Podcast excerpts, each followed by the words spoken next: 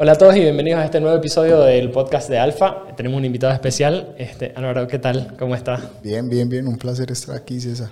Mira, Álvaro, esto es una charla relajada, así que mm, tómatelo como lo que es. Eh, yo estoy con un poco de cerveza. La verdad que grabé un podcast antes, así que eh, para estar ahí a full. Bien. Oye, eh, ya lo que comentábamos, estábamos charlando detrás de, de cámara eh, hablando un poco sobre todo esto de la pandemia y los deliveries y cómo han empezado a buscarte empresas para trabajar con vos. Y, no sé. Sí, el, bueno, fue el boom de los desarrollos de las empresas de delivery. Eh, después de que estaba pedido ya, pedidos online, patio service, Yaigo. Sí. La gente vio como una oportunidad de negocio eh, desarrollar estos conceptos para poder cumplir la demanda de la pandemia. Claro de la gente no podía salir, no tenía posibilidad de nada. Y estas aplicaciones explotaron. Entonces, hubo muchos desarrollos, inclusive de amigos, eh, que sacaron sus aplicaciones y estuvieron funcionando. Algunos siguen funcionando, están funcionando todavía en el mercado. Sí.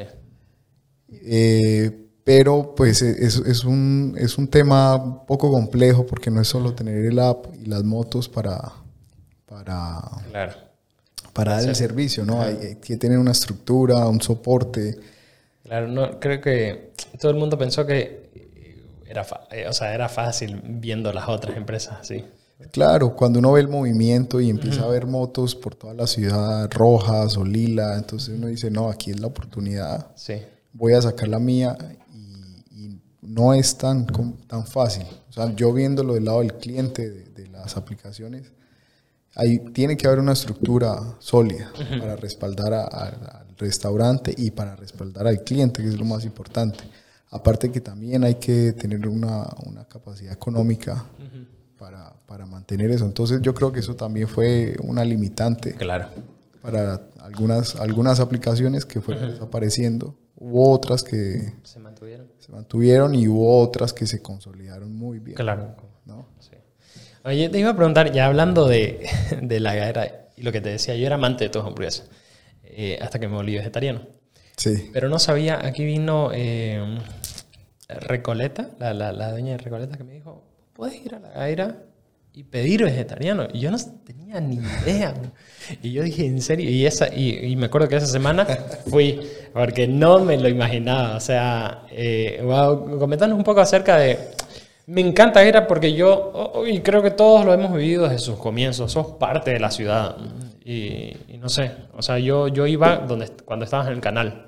Sí, el, el, tema de las vegetarianas es algo como, como muy guardado. Le hemos hecho publicidad, falta trabajarlo un poco más. Sí. Pero ahí vos puedes hacer cualquier hamburguesa vegetariana. Ajá. entonces, el que la ha encontrado le ha gustado mucho y, la, bueno, Recoleta está buenísimo con su concepto, entonces si ella dijo que estaba... Sí, sí, le gustaba el producto, es, un buen feedback. Sí, ah, porque hablamos de eso y me estaba recomendando esa y mencionó la tuya que siempre va porque le queda cerca igual de su casa.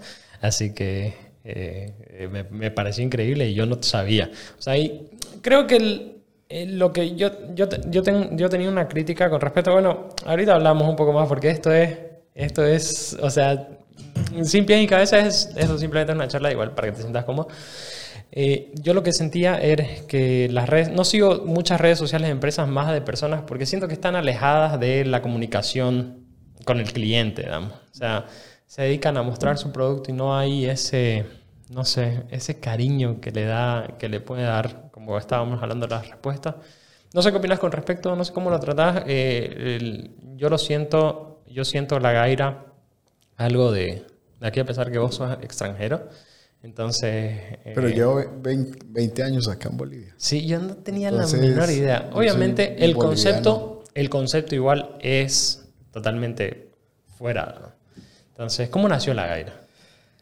La Gaira nació, eh, yo, bueno, un poquito para explicar, yo me dedicaba a otro rubro completamente diferente. Viví una época afuera, regresé y estuve como cinco años otra cosa, nada que ver. Sí. Me retiré, dejé, ese proyecto y para él lo sobre una constructora que iba a ser supuestamente la actividad principal y también con un amigo que es arquitecto buscamos el lugar de la casa, del canal Isuto Sí. y ahí abrí el restaurante. A mí siempre me ha gustado la comida. He estado vinculado a la comida, no, no, no, no soy, no estudié nada referente a gastronomía ni nada de eso, pero siempre me ha gustado. Claro. Entonces yo lo tenía eso como una pasión, que quería que se dio el momento para desarrollarlo y, y encontramos el lugar y abrimos la Gaira. Sí. Se demoró como nueve meses en abrir. ¿Por el concepto o por...? uh, que- que- Porque yo, pues como era algo como un hobby, Claro. entonces yo me metí a hacer que fabricación de las mesas, que buscar una cosa, que la otra. Claro, lo desplazabas a segundo plano. Claro, exacto. Entonces, porque pues tenía la otra actividad. Sí. Hasta que abrimos, pues ya el amigo mío también desesperado por el, por- por- pues porque él también él tenía la oficina en la parte de arriba, Allá. entonces compartíamos allí y ya abrimos y entonces ahí fue el proceso ese de, evolución del, ya de, de la apertura, de pensar que iba a ser algo pues tranquilo, llevadero a, a- a que se convirtió en algo más fuerte, más sólido, donde empezó a demandar más tiempo, más tiempo. Y ya es tu... Y cuando menos pensamos ya eh, no se podía dejar, no se podía El descuidar. lugar quedó chico El igual. lugar quedó chiquito, lo, lo- lo estiramos hasta donde pudimos y ya entonces obviamente ya pues se convirtió en la actividad principal y, y bueno, y ahí fuimos evolucionando. eh, después se, se unió mi hermano y mi cuñada a la, a la sociedad. Hicimos equipo y ahí fuimos ya evolucionando lo que es pues, hoy por hoy el restaurante. Yo, yo me acuerdo, y aquí hablando de esto, ¿cuál fue el punto de inflexión que, que hizo explotar la era? ¿Vos recordás eso? Porque obviamente yo me acuerdo que hubo un momento que mucha gente lo compartió y ya se hizo prácticamente viral.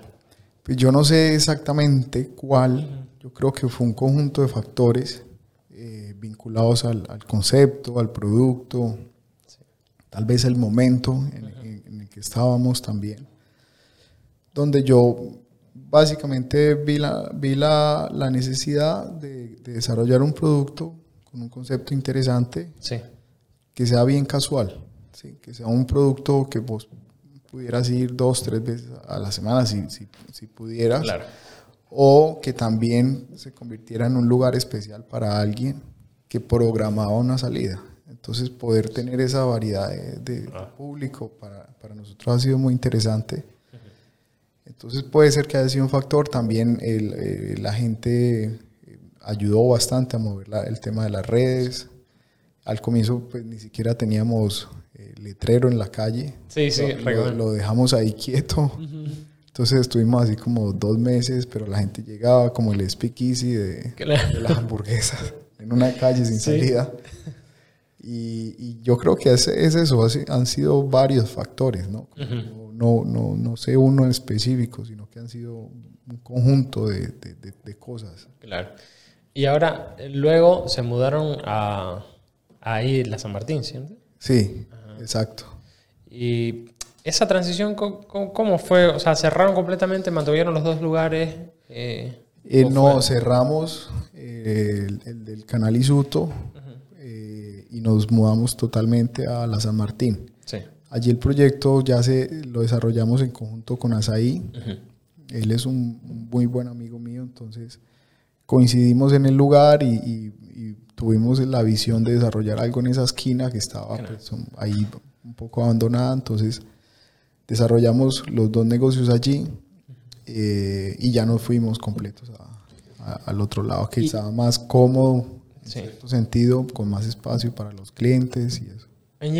Y ahora, con respecto a lo, lo anterior, la- las otras empresas, eh, ¿se mantuvieron? eh, no, o sea, es- ¿le diste todo el- la, la atención a, a la aire y luego a los negocios que vinieron? ¿Cómo sucedió todo eso? Porque me llama la atención. Ah, eh, creo que uno se encariña mucho con algo, tiene una meta, pero llega otra que probablemente tiene mejor oportunidad. Eh, Tú dices por los... Por lo de la constructora y demás. No, O eso se mantiene. la verdad que a mí no me gustaba.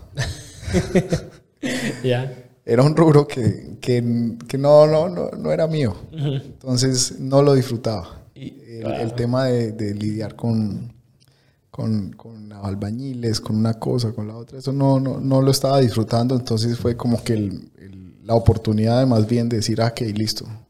Cerremos esto y esto no funcionó. ¿Y, te costó mucho o no? Porque, eh, claro, como no te gustaba. No, eso fue tan de una. ¿Sí? Claro, porque, porque estaba haciendo lo que me gustaba, que era estar metido en la cocina, haciendo, eh, buscando y haciendo esas cosas que era lo que me gusta hasta el día de hoy. Y, luego apareció Botánica. Luego apareció Sir, Piper. De hecho, la historia es, es un poco graciosa porque la Gaira inicialmente era el proyecto de Sir Piper. Okay. Con mi socio, que es Jorge Molina, eh, el maestro cervecero de Sir Piper, teníamos siempre la idea de hacer eh, un bar, un bar cervecero, con hamburguesas y con todo eso. Entonces, inclusive nos fuimos a Argentina a ver conceptos y cómo estaba el mercado. ¿Eso antes de la era? Antes, eso fue como en el 2014, 15. Viajamos, volvimos y tal, y que íbamos a buscar local y esto, pero Jorge se, se demoró un poquito en el desarrollo de la cerveza. Entonces eh, yo seguí trabajando en la otra empresa, tal, y, de, y yo tomé la decisión de abrir la Gaira. La era, claro. Y ya después de que estaba funcionando la gaira, empezamos a vender Sir Piper. Jorge ya sale con la cerveza. Y ahí fue que conversamos otra vez y dijimos, ok, busquemos y abramos el bar. Entonces, eh, esto fue en el 2018, 2018. En el 2018 eh, empezamos con Sir Piper. Encontramos el lugar que está ahí en, en la calle del Royal, al lado de Cubo. Y nada, entonces ahí empezamos a desarrollar con, con Jorge, Martín, Felipe y yo, los cuatro. Oye, me, parece increíble. Y yo tengo una pregunta aquí. ¿Cuándo el negocio de la comida es demandante? Sí, bastante. Porque vos tenés varios socios, me dijiste. claro.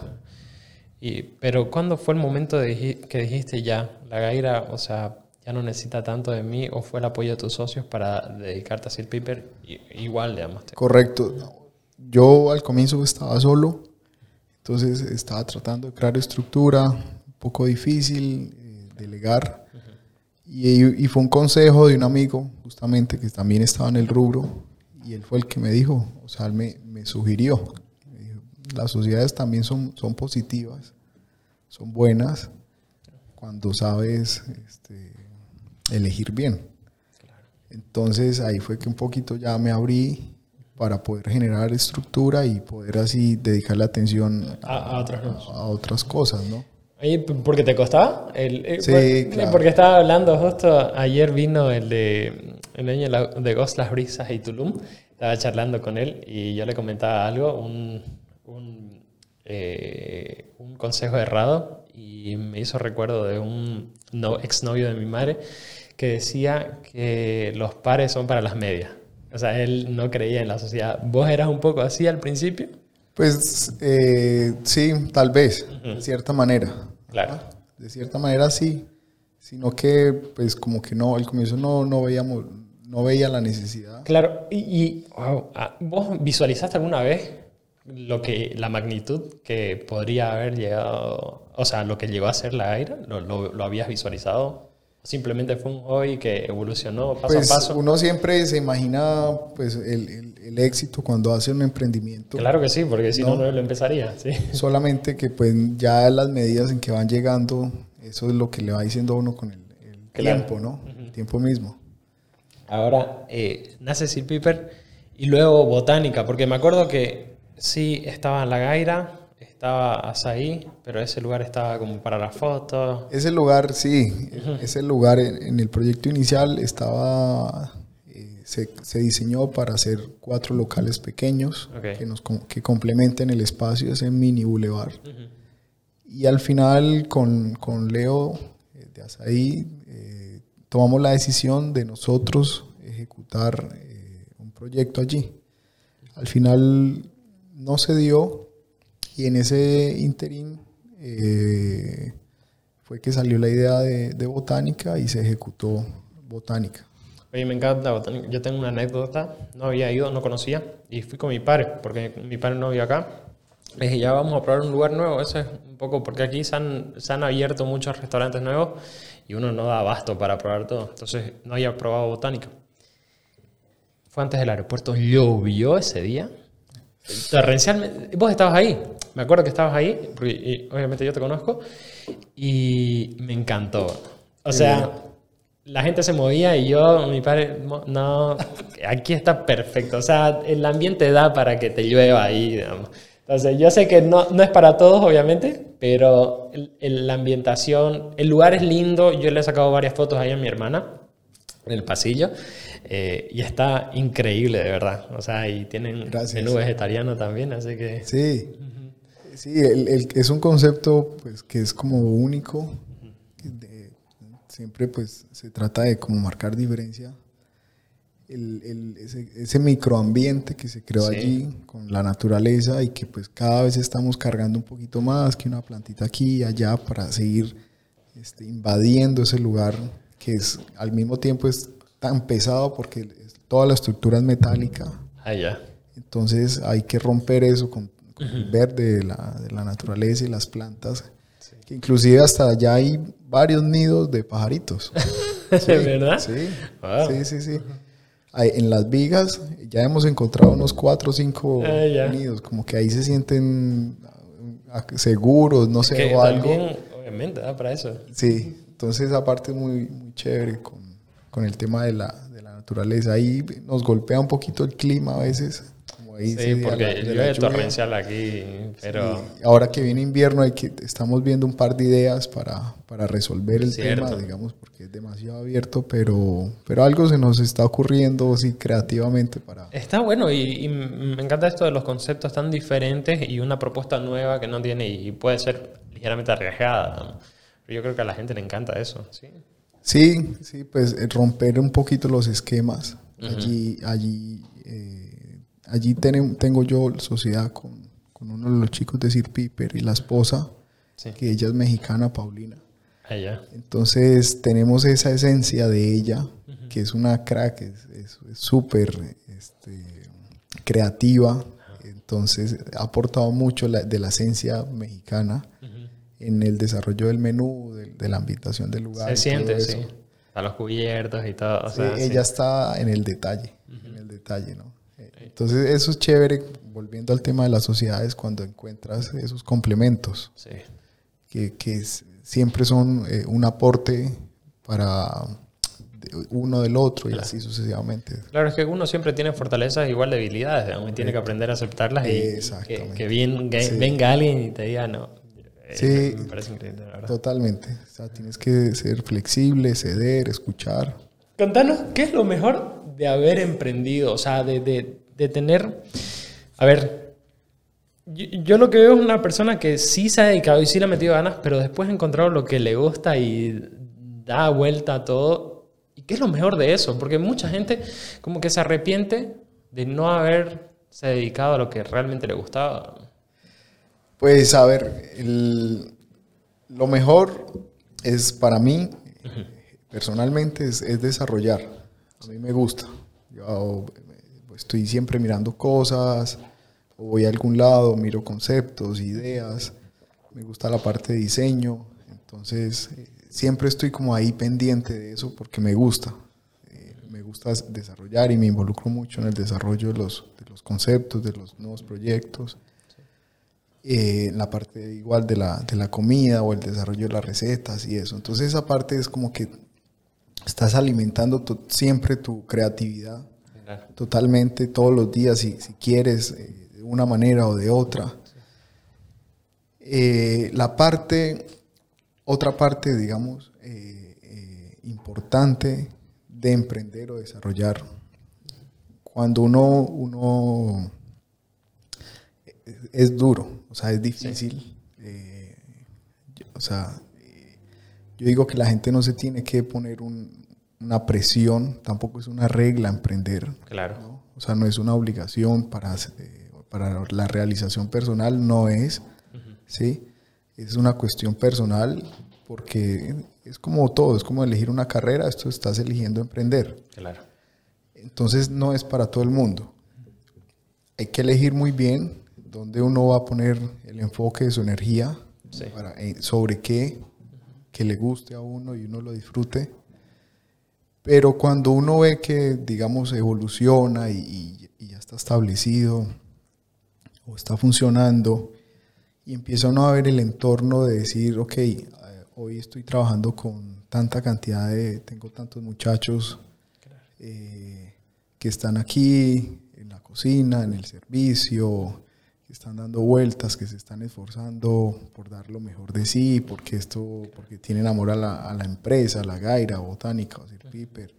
Y cuando miras alrededor, vos miras y decís, mierda, eh, o sea, he, creado algo, he hecho algo, he sido parte de algo que le está generando estabilidad a, cuánta gente. Eh, si son estudiantes para pagar su universidad, si le ayudan a la mamá a vivir, a pagar de todo tipo, si son extranjeros y mandan plata al país. Entonces eso, eso es muy, muy gratificante. Eh, uno decir, ok, eh, mi, mi, esfuerzo, mi imaginación, mi creatividad, esa energía que he gastado, ha servido también para crear estabilidad a X cantidad de, personas, de familias. Sí. Que, que, es gratificante, al mismo tiempo es como que más responsabilidad y carga, porque uno siente que... mantienes en tensión igual. Cualquier decisión que tome va a incidir en, la estabilidad de ellos, ¿no? Sí. Pero esa, esa parte es muy, muy bonita. y me llama la atención lo que decís también que siempre tenés chance de hacer otra cosa. y ahora, y esto creo que no lo he preguntado, pero vos recomendás intentarlo. Sí, siempre. Siempre. Y en la universidad deberían enseñar eso también. Claro. Mucho más, enfocalizarlo a, las personas que estudian no necesariamente administración de empresas, sino en todas las carreras, desarrollar esa parte o darle los cimientos a, las personas para que se sientan capaces de poder emprender. Claro, porque vos, salís de la universidad y te sentís... O sea, ¿A qué sale uno de la universidad? A buscar trabajo. Sí, no, y aparte te sentís perdido. Tu primer trabajo es prácticamente tu otra universidad, porque eh, eh terminás aprendiendo. Exacto. Sí, yo no terminé la universidad por eso. Yo emprendí en vez de... Y fue una gran escuela. Perdí como cabrón, pero fue una gran escuela. O sea, sí. Yo creo que es parte, ¿no? De, eso. Todos hemos, hemos perdido. Hay altibajos, digamos, hay tiene que entender. O sea, no siempre va a ser perfecto, digamos, como uno lo, lo, lo ve en sus proyecciones eh, cuando empieza el negocio así. Me ha pasado, la verdad. Este, ahora, yendo ahí enganchándonos a ese tema, ¿qué es lo más retador que, que te ha tocado vivir o, o que has sentido durante todo este proceso? Eh, en general. Sí. El, tema de, del, compromiso.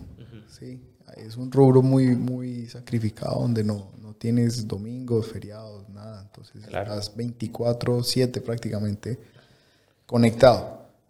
o sea, ya, si no estás eh, físicamente presente, estás dependiendo en el celular. del celular, que es la oficina, con los grupos y piloteando y resolviendo y una cosa y la otra. Entonces esa parte de poder eh, desligar, desligarse de eso es muy dura. O sea, a mí me ha, me ha costado no, no he llegado a resolverlo. Claro, yo imagino que vos te echás y decís, tengo que hacer esto más o hay este pendiente. ¿Sabes qué es lo bueno que ahorita poniéndome a pensar? Todo te queda ahí en la San Martín, o sea, son tres, cuatro cuadras de diferencia. Yo siempre te veo ahí, o sea, en botánica, el, el, rato que te vi. Claro. Creo que esa, eh, no sé, sí. Y, o sea, imagínate yo con una empresa, con esto del podcast igual que me quita, eh, o sea, no me imagino vos. Eh, y, lo que decíamos antes, o sea, tener tus socios te ayuda a, a un poco desprenderte de esa carga porque sabes que ellos hacen su trabajo igual. Sí, totalmente. Mi hermano en la estructura de la Gaire y mi cuñada también. O sea, eso es un apoyo muy grande que te permite liberarte un poco para poder seguir este, desarrollando ¿no? y no estar ahí este, limitado a, las funciones del día a día. Eh, ahora sí, claro, me gustaría saber cuáles son tus inspiraciones, ¿qué te ha inspirado con respecto a emprender? ¿Qué te sigue inspirando eh, para seguir adelante? Puntualmente, eh, me gusta lo que hago. Sí. Me gusta. Entonces estoy curioso todo el tiempo en, hacer algo o, mirar qué más hacer o qué desarrollar o. Entonces esa es una satisfacción personal que siempre está ahí como alimentándose. Eh, volviendo al tema de la parte social, esa parte también me compromete bastante a, seguir continuando eh, con esto que se generó. Eh, de alguna manera, cuando hay oportunidad, se le colabora a los muchachos que quieren hacer un curso de. ahorita, un ejemplo puntual: hay una niña que es mesera en la Gaira, ella quiere ser azafata. Entonces nos pidió un poco de ayuda a la parte del curso, que, que, es un poco caro. Entonces nosotros le colaboramos un poco, sabiendo que ella va a terminar el curso y se va a ir. Es muy buena mesera. Pero pues colaboramos ahí en, el desapego en de el, que... en el desarrollo de, vida de ella, que va, es una madre soltera de 100 puntos, trabajadora. Entonces, ya eh, ella lo haga a través de nosotros, no, era el sueño de ella y fuimos parte con esa ayudita de que ella siga adelante y progrese. Entonces, esa parte es bien interesante. llegar a, a, tocar a las personas eh, ya como personas, no como, eh, como en esa real relación laboral, sino que como cuando las, las conoces y, sabes que su hijo nació, su madre está enferma, alguna cosa, eso te, impacta bastante y te mueve. Sí, y me hizo acuerdo a Daniel Getty, el de Papingo Maminga, vino y nos contó, y, y, estábamos comentando eso, que todas las empresas deberían dejar a sus trabajadores lograr sus sueños, ya sea emprender o, o sea, apoyarlos de alguna forma, porque hay muchos casos donde vos escuchás eso y todas las empresas dicen, no, que, cómo te vas a, o sea, ya poniéndole trabas para que no logre eso. Y me encanta, me encanta la mentalidad porque creo que aquí estamos para ayudarnos entre todos también. Sí, y al final de cuentas eso, es, eso va a regresar, ¿no? Va a regresar, eh, que va a entrar otra persona eh, igual de capacitado, con las mismas ganas de trabajar que ella, ¿no? ¿Me entiendes? Ah, eh, ahora sí, el, ¿hay algún consejo que vos hayas escuchado ahorita, o sea, que escuchás que se dice o que te hayan dicho que un consejo errado, como el que te decía yo, el, ejemplo que te daba, como que los pares son para las medias? No sé, ¿has escuchado algo así que se, que se dice mucho aquí en Bolivia? Vos viniendo. Bueno, es que ya viví 20 años, son básicamente un cruceño sí. sí. Este, pero eh, ¿Has escuchado algún consejo errado que se dé a menudo a los emprendedores? Eh, pues así puntualmente que me, acuerde, no mucho. Solamente pienso ahorita eh, rápido es en, en, la inestabilidad que te genera ser emprendedor. Porque ah. vas a dejar tu trabajo si es estable y tenés tu sueldo asegurado sí, para aventurarte a algo que no sabes si te va a ir bien. A tu sueño, Claro. Entonces allí hay un conjunto de cosas, de miedos de los padres, miedos del amigo mismo que te está diciendo, no viejo, no seas boludo, no, no dejes tu trabajo porque no sabes si te va a ir bien. Que puede ser el mismo miedo de él, con las mismas ganas de emprender, pero no lo hace. Entonces creo que ese es uno de lo, que yo más veo que sucede eh, con el tema de los emprendedores acá en la ciudad, ¿no? Es difícil soltar esa estabilidad por aventurarse en algo, ¿no? Pero yo creo que, o sea, Santa Cruz es una ciudad con mucho desarrollo, con muchas facilidades laborales, si comparamos con ciudades grandes eh, como Bogotá, claro. que es un, son ciudades muy competitivas donde los niveles académicos están altísimos. O sea, vos necesitas tener una maestría, un doctorado para puestos regulares. Entonces aquí no hemos llegado todavía a eso. Y entonces, ¿qué es lo peor que puede pasar? Perder plata, endeudarte un poco y volver a buscar trabajo. Sí. Ese, es básicamente, pero ya lo viviste, ya lo hiciste, ya lo probaste. y ya no estás con esas ganitas y ese saborcito a poco, decir, ¿qué hubiera pasado si lo hubiera hecho? Y, pasa el tiempo, y pasa el tiempo, y no auto castigándose ahí. ¿Y qué hubiera pasado si lo hubiera hecho? ¿Y qué hubiera pasado si lo otro? Yo creo que las, las personas les encanta su zona de confort y hay una frase de, de un libro que dice, o sea, el, el, mismo libro es el obstáculo es el camino. Como que no enfrentarte a eso que te reta porque probablemente sea el camino a lo que querés, llegar. ¿no? Entonces, eso ah, me encanta, es un gran tema. Saludos a mi madre ahí que haga su trabajo. Pero bueno, este, ahora, Álvaro, decime, ¿vos te consideras una persona que, que, tiene manías en el trabajo? O sea, que te reconozcan tus socios y, dice, Álvaro siempre hace esto. ahí ya te conozco una cuantas cosas. Sí, o sea, yo, yo soy el que me disparo. Entonces yo... te, noto bien ágil, o sea, yo siento que ahorita te estás conteniendo un poco. siento que te estás conteniendo, pero... Claro, ya hay un evento y yo ya quiero poner una, una, carpa volando en el techo, una cosa así, ¿me entiendes? Entonces, ese es como el, lo que pasa ahí. Entonces, yo vuelo, vuelo y después, ¡pum!, asentamos las ideas. Claro. Ya, eso seguro fue Álvaro el que, el que se imaginó esto, ¿me entiendes? Eso es, eso. ¿no? Pero es parte del, del, aporte, ¿no? Porque algunas veces funcionan las ideas. Obviamente, si no probás, o sea, si te mantienes conservador, creo que tus negocios, en principio ni uno fue conservador, O sea, no, no fue, o sea, es parte de, digamos, lo que hace. Por ejemplo, ahí algo puntual rápido es el, el bar de Sir Piper. Es un contenedor de 12 metros. Ya, idea tuya. Entero. Una sola pieza. Entonces vos sabes lo que es. Fue meter ese contenedor en una calle angosta de petróleo. Con un tráiler gigante. O sea, pero vos querías un contenedor. No, o sea, nada de, poner ahí. O sea, lo planteamos, todo el mundo le gustó, pero claro, ya a la hora del entonces bregar con tres grúas. Sí. A las 2 de la mañana rompiendo cables de luz, árboles, bloqueando el tráfico, los vecinos gritando. Entonces, no, pero ahí tenía que estar. Porque pudimos haber cortado en dos el contenedor y meter mitad, mitad. Y listo, resolvíamos. No, tenía que ser entero. Y ahí, 10 horas después, ahí, estaba ahí. ahí estuvo metido el contenedor. Y ahora que. Espero que se quede ahí durante todo el tiempo, porque sacarlo hace. Esperemos, porque si no, eso le va a tocar al dueño del lote. este, ahora comentar gran historia. Y, y, todas las historias que querrás contar. Bueno, yo sé que vos no tenés mucho tiempo, así que. No, tranquilo. Eh, este, Estamos bien. Comentame acerca de.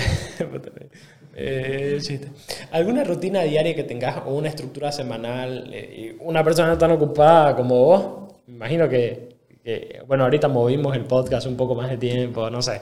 O sea, pero si te mantienes estructura, la haces vos, te la gestionan, ¿cómo funciona? Eh, o sea, yo estoy picando en todos lados. Sí. En general, con la supervisación, supervisando a los, a los gerentes de cada, cada lugar. Entonces, estamos en comunicación todo el tiempo. Entonces, yo salgo a ver los, las cosas necesarias de, de, lo que corresponda, lo que haya que solucionar principalmente. O sea, ya te conviertes en, una, una, persona que tiene que apagar incendios eh, y te vuelves hábil con eso. Claro. Entonces vamos aquí, hay este problema, busca solución. ¿Qué no, pasa no, no te pones en tensión.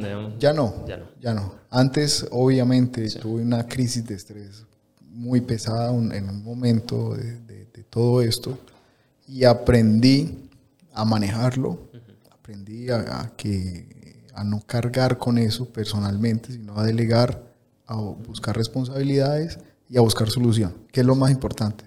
Solución.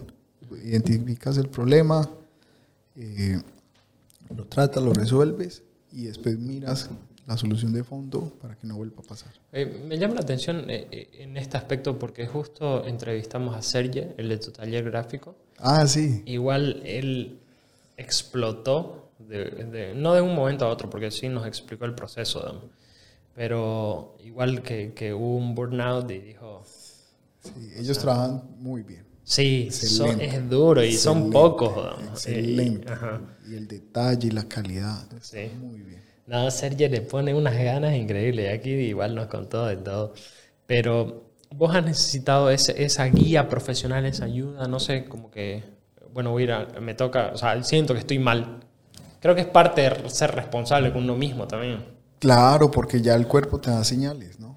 Y la mente también, o sea. No, ya el cuerpo, o sea, te manda este, ahí, hey, te empiezas a jalar la oreja a decir, hey, bájale, un cambio porque no están bien las cosas. Sí. Entonces sí, obvio que sí, yo, yo me apoyo mucho en esa parte, mi mamá es psicóloga, ella trabaja, con terapia alternativa. Sí. Entonces me guío con ella en, meditación, este, acupuntura, todo esta, esta, este tema, digamos, alternativo. No, no, no tomo, nunca he tomado, me mandaron unas tabletas para dormir, no las tomé. O sea, no, me rehuso todavía a llegar a ese punto de esas, de esas cosas químicas. Entonces trato de buscar este tipo de alternativas, ejercicio a full. Ahí cuando estaba en, CrossFit estaba seguro, estaba empezando eh, un, un, punto que necesitaba liberarme. Claro. Entonces busco esa, esas cosas. Hace un muy buen tiempo no me pasa. Pero cuando ya yo ya siento que, que, ya me conozco, que ya tu cuerpo, estoy ahí, entonces bajo, me relajo, me calmo, veo qué está pasando un poco y, ya trato de manejarlo. Sí. Eh, ahorita vamos a ver lo que te gusta, aparte de que, hay, un tema interesante, no quiero tocar todavía. Pero me gusta este tema porque creo, creo que la gente no es tan responsable con uno mismo. Entonces se descuida esa parte. A mí me ha pasado en cuarentena, por ejemplo. Como yo estoy encerrado, estoy encerrado en otro país solo, solo, y trabajando allá. Y ya, o sea, yo leo mucho, entonces sentía que algo estaba mal. Lo leí y estaba como, como que con principios de depresión. Okay. Y dije, no, o sea, ya, ¿qué hacemos? ¿Qué, conmigo mismo, ¿qué hacemos para...? Sí sí, sí, sí, sí, Esa charla como que, ok. Sí. y creo que uno no hace las paces consigo mismo. O sea, las personas están ya... Yo me siento así, bueno, escapo le hablo a un amigo, le hablo a una chinga para, para despejarme. Pero no creo que hacer las paces con uno mismo, y en cuarentena no había chance, y yo estaba en otro lado, como que hacer las paces con vos mismo y ya de ahí en adelante. Creo que la gente debería tomarse el tiempo de, de hacer las paces con uno mismo y conocerse para ver esas señales y trabajar por ellas o buscar ayuda profesional. En ese caso yo no tenía chance, pero sí, o sea, siento que la gente debería ser más responsable con respecto a eso. Y los emprendedores igual, que uno como emprendedor le da, le da, le da, le da, le da, le da hasta que... Claro, cuando, cuando yo, cuando menos pensaste, estás tomando 6, 7 expresos en el día. Energizante con café. Entonces, claro. Sí. uno así es una máquina y, pero toca ponerle cuidado a, hacer eso. Es difícil porque no está en, la salsa ahí que no para y, y, se te va la semana así de corrido pero sí toca, como vos decís, hacer las paces con, con uno mismo, prestarle atención al cuerpo y decir, ok, eh, esto no está bien, o sea, no estoy durmiendo, no estoy comiendo, necesito un break, o no estoy viendo a, nadie más que trabajo, trabajo, trabajo, trabajo. Y uno se conoce, lo que pasa es que a las personas les da miedo. Les da miedo interiorizarse, ¿no? Porque todos tenemos esa conversación interna, solamente que hay unos que escapan la, de afrontan y otros que no. Exacto. Ah. Oye, es gran conversación porque sí, eh, o sea, y peor en cuarentena y que no a todos le va bien, o sea, a muchas empresas, a nosotros tenemos un gran recorte de personal por el hecho de que las mismas empresas que nosotros atendemos empresas y las mismas empresas que atendíamos empezaban a pues, cortar. Claro. No, y, y aparte súmele el encierro. Sí la, presión laboral, eh, general, global, como quieras verlo. No, una, suma de muchas cosas, muchas cosas. Este, ahora, quiero preguntarte algo. ¿Qué decidís no hacer? Porque aquí hablamos un poco de rutina, de lo que haces, lo que no haces, pero ¿qué decidís no? O sea, esto no lo hago o decido que limitarlo, ya sea, aquí han hablado un poco de todo, desde jugar en el celular, ver videos, no ir a visitar a su familia seguido. O sea, ¿qué decidís no hacer? ¿Qué te quita energía, digamos, y decidís no hacerlo? Que, ah, eso, es- eso está mejor. ¿Qué me quita energía? Yo creo que eh, eh, en- en- entrar en ese punto del enojo, eso no hago. Trato ya no hacerlo. Sos una persona que... te- Antes me, me enojaba y me disgustaba porque las cosas no estaban de una manera u otra. Entonces, ahora trato ya no. Simplemente veo el fondo y cor- corregimos y ya. Eso evito, ¿no? Porque eso eh, te quita eh, energía en cantidad, Sí. te desgasta, ¿sí? Entonces, eso, eso procuro siempre manejarlo para que no suceda, ¿no? Que no, no hayan cosas que me lleguen a disgustar para... Claro. Y con tantos, re- o sea, yo me imagino con tantos retos que, y, e incendios que apagar, como vos decís, eh, ya te volvés como todo un maestro a manejar todo ese, los, los, los, los obstáculos. Y ya no, sí, Aprende uno como a llegarle a la gente de otra manera. claro. Sí, a llegarle cuando uno necesita que la gente entienda. Entonces empieza, eh, ya ves la forma distinta de llegarle a la gente, que no sea eh, infringiendo como esa autoridad o algo, sino que simplemente la gente entiende.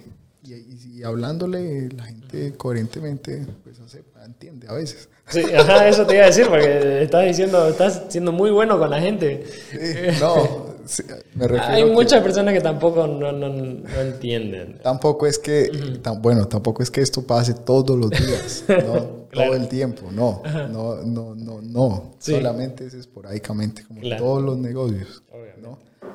Solamente, pues, a veces cuando, cuando toca ya generas como que un, proceso, un manual, Claro. entonces ya se hace un llamado de atención por escrito, esas cosas que, que tienen más validez Sí. y, y así. Eso, Ahora, comentanos cuál es tu mejor error. Con mejor error me refiero a algo que vos lo estés haciendo y sintas que mm, probablemente esta decisión, lo del, lo del container, por ejemplo, esta decisión probablemente no, no es la correcta. Ese tipo de cosas, pero que haya salido bien. O sea, luego de. Pues a, ver, puntualmente. Botánica, por ejemplo. Con la pandemia. ¿Abrieron en pandemia? Claro. Sí, sí. Nosotros empezamos. Yo no estaba acá. Empezamos el proyecto en febrero. Nosotros eh, di- decidimos hacer el proyecto como en noviembre, diciembre. Sí. Que estábamos justo para el matrimonio de Paulina en México. Entonces allá salió toda la idea y arrancamos en febrero. Enero, febrero. Y en marzo, ¡pum! Cerrados. Y pues hay que, hay que pagar alquiler, Claro. hay que ya habíamos por lo menos sembrado las plantas que iban creciendo y, y íbamos a echarle agua todos los días. Eso fue lo, lo positivo. Pero ya cuando se liberó la cuarentena, que llegó el momento de, de decidir si hacer o no, porque ya venía la inversión grande de equipos, ambientación y todo eso, ya nos preguntamos y dijimos, ¿qué, qué hacemos? Y teníamos o sea, mucha incertidumbre de seguir con, la, con el proyecto, porque no sabíamos qué iba a pasar. Entonces fue como, como continuar en contra de la tendencia, porque la tendencia era totalmente lo opuesto, aguardarse, más incertidumbre del país y más todas esas cosas. Entonces, como que cerramos un ojo y dijimos, no, ok, nos, gustaba mu nos gusta mucho el proyecto, Sí. eh, estamos en- enamorados de él, pues hagámoslo. Pero tuvimos un punto que prácticamente lo dejamos. O sea, Que dijeron que ya. sí, no, no. No porque, o sea, te da miedo. Sí. Te da mucho miedo. Entonces dijimos, no, ok, hagámoslo, dámosle ganas y lo hicimos y funcionó. Sí. Evolucionó y, y- y- y bueno, y gracias a la pandemia se ha liberado y ha, ido fluyendo, ¿no? Ahora, te hago una pregunta y... cu- ¿cuál- ¿Qué consejo le darías al Álvaro que está empezando o tiene el concepto de la gaira, ponete, que fue el primero? ¿Qué consejo le darías a él al principio, con el conocimiento de ahorita? Está buena. Este. No, que la coja suave. ¿Por qué? Sí, porque era muy intenso. Yo era muy, muy intenso en, en- en esa parte. ¿Te ha hecho madurar trabajo. El, el- la gaira? O sea, con Sí, respecto a... claro, totalmente. Sí, Ha sido una, un viaje tremendo en muchos aspectos, ¿no? Entonces, sí, yo creo que eso, un poquito que no hay necesidad de, de- de matarse tanto si las cosas van por buen, Eh, buen y eso, camino. eso igual decía Daniel, él nueve años y dándole, y me acuerdo bien porque le pregunté lo mismo que te voy a hacer, a ver, después te voy a decir tu- su respuesta, pero ¿vos crees que hubiera tenido el mismo éxito si vos no te hubieras comprometido así como te comprometiste? Pues no sé, no sé, no, no, es difícil saber, tal vez sí, iba a fluir como, como un concepto propio, o tal vez iba a ser, iba a haber esa, no, iba a ser notable esa ausencia de, de, de Del energía, tipo que esté ahí dándole. ¿no? Entonces no, no, yo, o sea, trato de que, pues, la- los, los negocios tengan su, su identidad propia y funcionen por sí solos y no sea yo el que esté al- al- de frente, ¿me entiendes? Claro. Sino que es el, es el negocio, la gaira, lo que es la gaira y es, esté yo o no esté. Me he esforzado mucho en eso, justamente por eso, ¿no? Entonces, eh, no sé, es, es difícil saber. Claro, no, él me dijo que sí, que probablemente sí, no hubiera necesitado. Exacto. Pero ah, hubiera necesitado. No, que no hubiera No necesitado. hubiera necesitado, claro. Porque es el, el producto, ¿no? Claro, pero creo que uno quiere estar en control de Sí, todo. por eso todo, digo que no, que, el- que, que hay que también este, equilibrar, Sí. equilibrarse. Eso me faltó a mí, equilibrio, equilibrio. Eso, eso me faltó. ¿Y te ha traído consecuencias? El no haberte criticado, Sí. ya, sí, ya sea en tus relaciones personales, familiares, no sé. Claro, claro que sí, claro que sí, obviamente. Obvio que eh, tiene una consecuencia, ¿no? Claro, Cuando estás 90% en, en algo, no es, no es para nada positivo. Entonces, claro, tus relaciones personales se desgastan con la familia que te invita a almorzar y vos nunca vas, eh, los amigos, el tiempo, físicamente, o sea, obviamente que, que todo tiene que tener un equilibrio, ¿no? claro. Ahora sí, ya entrando un poco más al tema personal, ¿qué hobby, qué, qué hobby tenés aparte de tanto trabajo? Eh, me gustan las motos, sí, mire, vi el casco eso. entonces eh, eh, practico enduro, tenemos un club y, y sagrado todos los, los fines de semana estamos ahí, el sábado es, es sagrado. Y es tu despeje también. Totalmente. Es una, una descarga de adrenalina. Sí, pero imagino. full. Ah, full. sí, sí, sí. Es, es, es bastante divertido. Ah, Igual, o sea, se maneja, pero enduro nunca. Creo que no, es, es mucha adrenalina. Sí. Sí, es, es, es bastante. Yo, yo he probado otros deportes, siempre me han gustado las cosas extremas. Ahora estoy aprendiendo parapente. Ah, ya. Bien. Pero, por ejemplo, ahí es otra emoción. El parapente te da otra adrenalina. Te da diferente. Sí. La velocidad te da... te- Claro, el sonido del motor igual y... Es un des- una descarga Claro. increíble.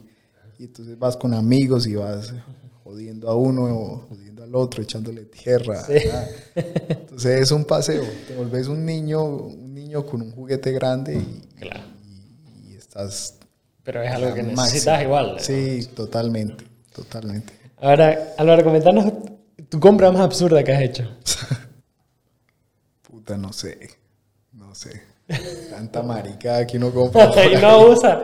y termina ahí ni Sí. guardado. Ahí, este, Seri, el de tu taller, me dijo que tiene un montón de motos igual eh, que no usa. Entonces, sí. Ah, es- o sea, la típica que uno compra el equipo de para hacer ejercicio en la casa. y puta, mi remo, me acuerdo. Yo tengo un remo Yo ya. lo tengo también. La- lo paré, toalla, toalla encima de mi remo.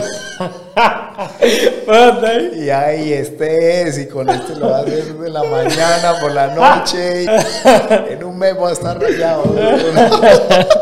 No, y ahí quedó eso. Ahí está, de toallero. me pasa igual. Eh, ok, Álvaro, ¿te gustaría ser famoso? No, Sí. creo que no. Creo que sí, decías, o sea, te has dedicado a que tus negocios tengan identidad propia. Y para vos no. De hecho, me costó pensar esto, venir aquí a hablar. ¿Sí? Sí.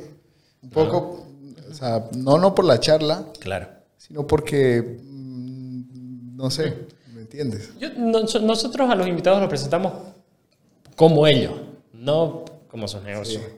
Sí, Sí, sea, exacto, por eso me gustó.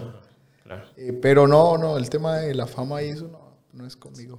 Sí, preferís estar bajo perfil. Sí, anonimato. no, exacto, ajá. Como que más tranquilo. Sí, creo que uno se la pasa bien igual. Sí, sí, exacto, digamos, o sea, como que ya estás saturado con todo esto. Claro. Que prefieres estar. Oye, eh, en las últimas, unas cuantas últimas preguntas. La última vez que bailaste. ¿Sos, sos muy sociable? ¿Te consideras? Sí, ¿Una persona? Sí. Cuando, cuando estoy en esa posición, soy. Y me gusta bailar. Sí. Claro, yo bailo salsa porque es colombiano. Claro. Respete, tiene que bailar salsa.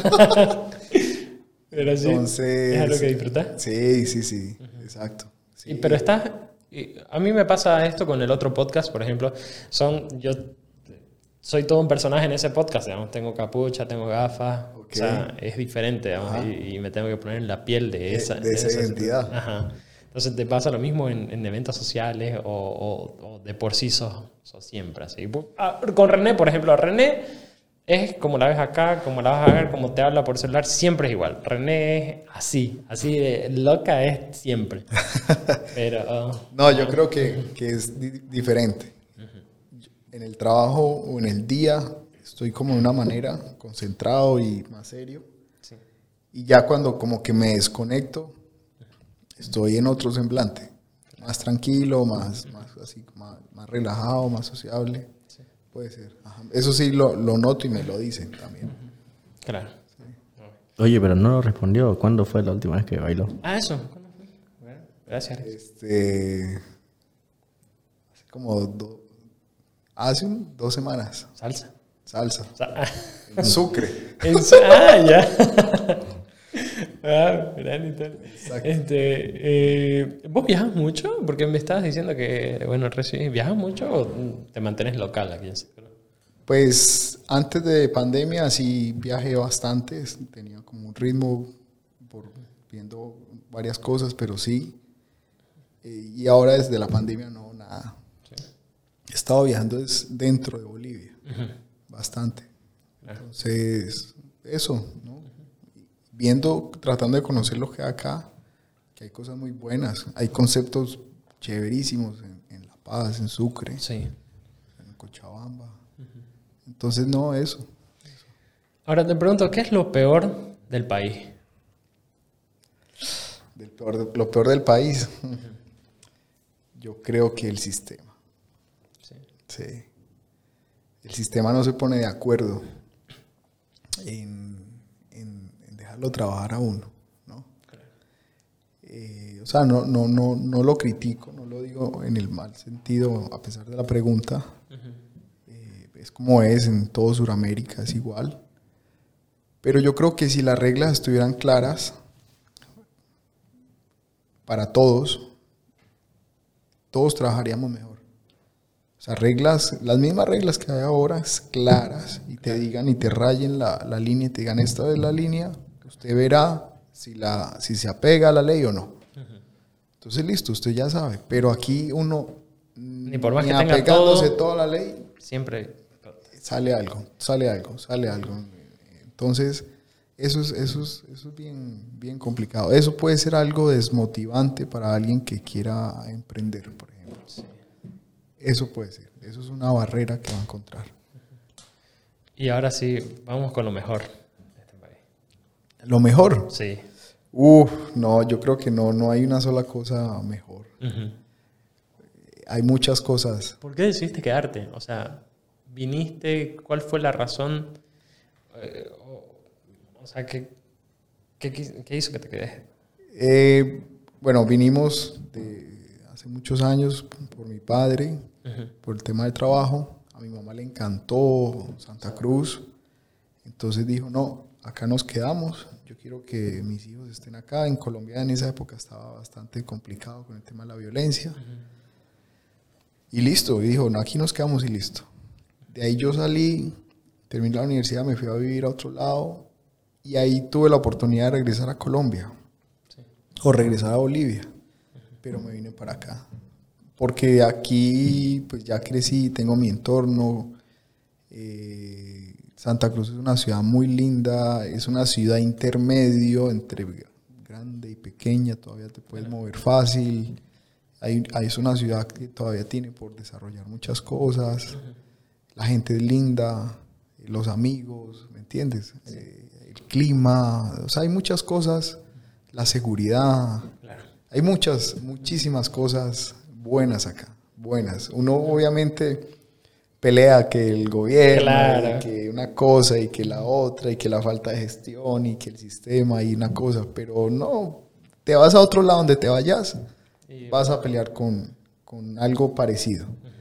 Entonces yo creo que en vez de uno ponerse a quejar de qué, de qué malo está y que esto, lo otro, es al revés.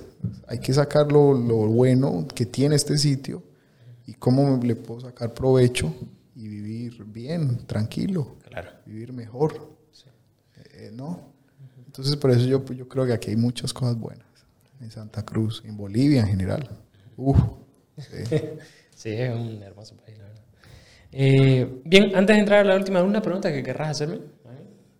Eh, ¿Qué tal esto de la- esta posición de conocer Me encanta. varias personas en, en, este, en estas... Me encanta. Y siempre lo digo, el podcast nació por el egoísmo. O sea, yo quería tener... no, no. O sea, yo quería tener conversaciones interesantes con personas interesantes. Y es mucho más fácil decirte, oye, te invito a mi podcast, que decirte, vamos a tomar un café o así, ¿me entendés? Entonces, eh, y aquí, como te digo, sigue siendo una charla que yo tuviera, en- o sea, que Claro. con preguntas que a mí me gustaría. Estas preguntas están basadas en mí, o sea, que, que a mí me gustaría saber de qué le preguntaría a alguien que de verdad me interesa conocer. Entonces, eso no sé si lo puedo comentar y a la gente le puede servir. A mí me hubiera, me hubiera gustado, igual que al momento de emprender, yo hubiera visto por lo menos uno o dos videos o unos cuantos consejos de, de las muchas personas que vinieron acá nos dieron o diferentes caminos del éxito. No hay solo uno, uno tiene una visión, pero todos tienen éxito en, en- en- en la medida que ellos decidan. Entonces, parte del egoísmo, porque yo sí quería estas conversaciones, pero si la- a la gente le puede servir, pues perfecto.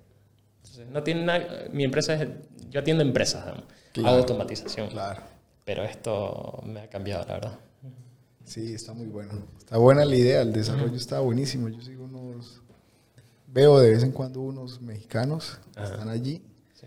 y, y salen temas buenos y, y a veces te enganchas y... ¿Qué, qué, cuál podcast mira? Porque yo veo hartos podcasts, igual por eso soy amante de los podcasts. Me agarraste bien, pero es... eh, veo, o sea, el, se llama...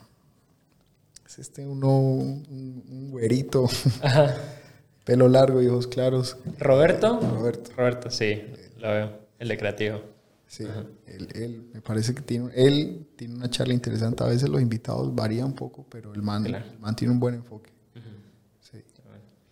Eso, entonces la última pregunta que viene después para Álvaro, para los negocios, si viene un negocio nuevo a puerta, no sé. Hay por ahí unas cositas. ¿Sí? nada, que, nada querrás contar. Eh, y... Ay, ay, ahora está mi hermano. Yo tengo cuatro hermanos. Sí. Eh, Camilo tiene 31 años y él trabaja conmigo, con, trabajamos juntos, pues. Y hay unos mellizos de 19, 20 cumplen ahorita este mes. Entonces. Sí, ellos nacieron acá.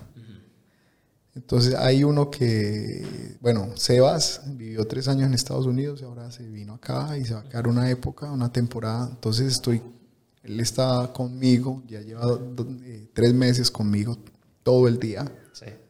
empapándose de todo este movimiento, de todo lo que estamos haciendo. Y, y con él estamos desarrollando algo. Él, él es, él es una excelente persona. es- es- o sea, él, él está en, una, una- en un momento que quiere saber qué hacer, Claro.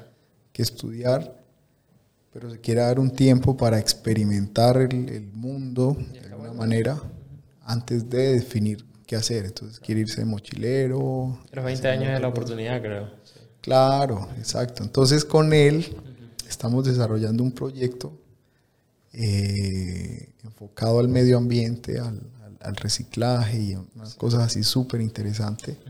Entonces con él venimos trabajando esto ya hace dos meses y, y, yo creo que esto va a salir por ahí en unos tres, cuatro meses ya sale.